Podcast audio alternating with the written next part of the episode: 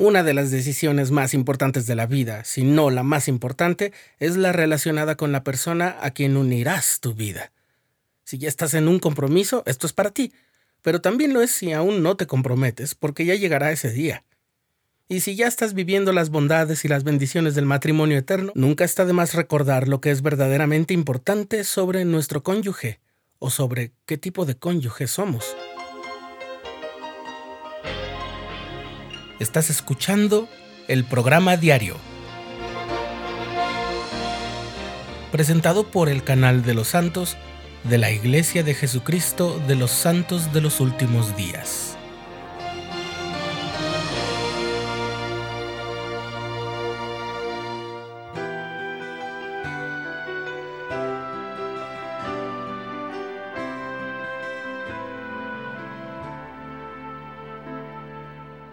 Encontrar a la persona ideal con la cual casarnos y formar una familia es una de las misiones más desafiantes que hay, por la trascendencia que tiene ese paso en nuestras vidas.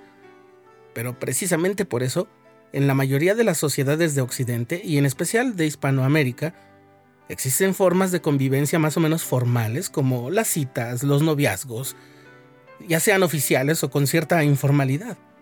Esas formas de relacionarnos nos brindan grandes oportunidades para conocernos y por supuesto en esa convivencia surgen decisiones importantes sobre las personas con las que salimos. Por supuesto, en el vendaval de las emociones que implica sentirnos enamorados y arrastrados por nuestros impulsos naturales, que podemos y debemos dominar, la mayoría de las actividades que ocupan el tiempo que pasamos con nuestras parejas, se trata de disfrutar de la compañía mutua y a veces se dejan de aprovechar oportunidades preciosas para conocernos mejor.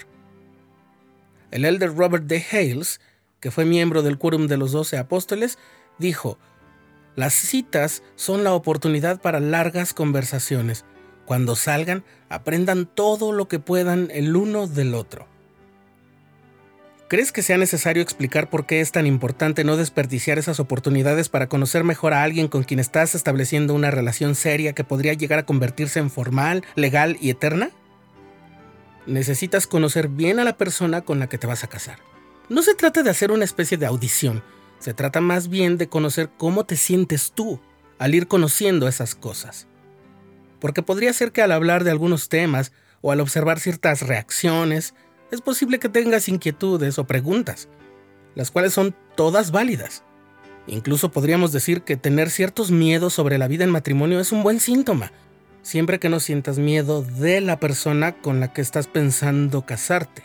Una cosa es tener miedo por el viaje de la vida y otra es tener miedo a quien será tu compañero en el viaje. Fíjate bien en este consejo del Elder Hales, a quien citamos también hace unos momentos. Conozcan a las familias del otro tanto como sea posible. ¿Son compatibles sus metas?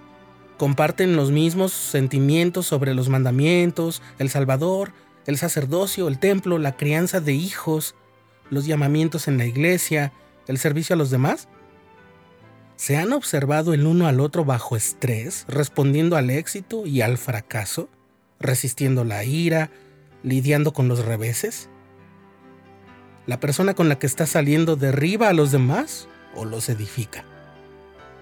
¿Es su actitud, lenguaje y conducta con lo que te gustaría vivir cada día de tu vida? Por favor, no vayas a tomar esto como un guion para hacer una audición o un interrogatorio. Yo siempre aconsejo a los jóvenes que sean creativos para tener actividades que los pongan en situaciones donde se puedan conocer esos aspectos, ya sea mediante la plática o por la forma como se portan ambos, eso también es una oportunidad para aprender a comunicarse sobre algunas de las cosas buenas, difíciles y extrañas que surgirán en el matrimonio, porque van a surgir. ¿Qué sienten acerca de Jesucristo y el Evangelio? ¿Qué piensan del templo, del día de reposo, del diezmo, de la oración, el estudio de las escrituras? ¿Qué cualidades creen que son necesarias para tener un matrimonio y una familia felices? Que piensan de traer hijos al mundo. ¿Cuántos? ¿Cómo criarlos y educarlos? ¿Cómo piensan que se nutre y enriquece el amor de pareja? ¿Qué expectativas o perspectivas tienen acerca de la intimidad física? ¿cómo se haría frente a las dificultades o crisis de salud, trabajo, familiares, etcétera? ¿Han padecido pruebas o experiencias que puedan interferir con su felicidad? No sé, haber sufrido abuso, enfermedades, adicciones, etc. ¿Cómo manejarán los desacuerdos cuando sucedan? ¿Cómo los manejan ahora, aunque no sea entre ustedes? ¿Cómo se desenvuelven en situaciones adversas y frustrantes? ¿Cómo tratan a los propios miembros de su familia? Padres, madres, hermanos, cómo tratan a las personas en general. Permíteme insistir, no creas que es para buscar a la persona perfecta, no es una audición. El mismo Elder Hales nos recordó que ninguno de nosotros se casa con la perfección, nos casamos con el potencial. Nadie es perfecto, y el matrimonio se trata de aprender, crecer y acercarnos juntos al Salvador. Pero sí es sabio y deseable que además de todo el enamoramiento y la emoción, sepas que si has de estar al lado de esa persona el resto de tu vida, es mucho mejor si te sientes inspirado o inspirada en la mayor confianza y a salvo.